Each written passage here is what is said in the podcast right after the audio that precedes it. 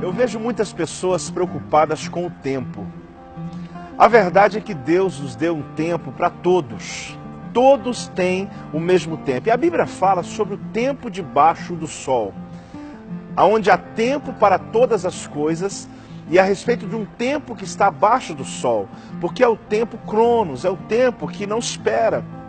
É o tempo do nosso relógio, é o tempo que nós vivemos nele, aonde você precisa organizar a tua vida. A verdade é que quem se adianta governa, mas quem se atrasa é governado.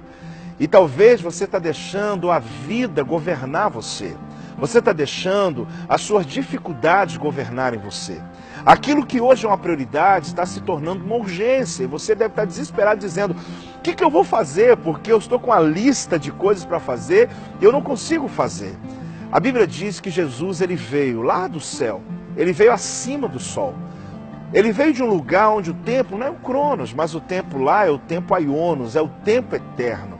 É um tempo que às vezes a nossa mente limitada não consegue entender.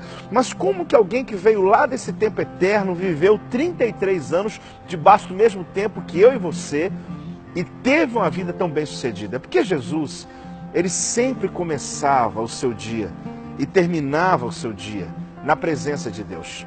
Ele entrava sempre no tempo eterno no tempo onde ele tinha comunhão com o Pai. E isso fazia que ele tivesse um ministério de sucesso. E por isso Jesus rompeu os limites. E por isso, em tão pouco tempo, em três anos de ministério, Jesus conseguiu trazer conceitos que funcionam e que influenciam uma vida de, a vida de uma numerosa multidão até os dias de hoje. Por quê? Três anos, utilizando o mesmo tempo que eu e você temos, pôde causar tanto impacto e tanto resultado. Aprenda com Jesus. Comece o teu dia com um tempo eterno, na presença do Eterno.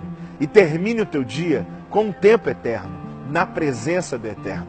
Porque se você estiver com Ele, você vai ver que todo o tempo que lhe sobrar será suficiente para você alcançar o teu êxito.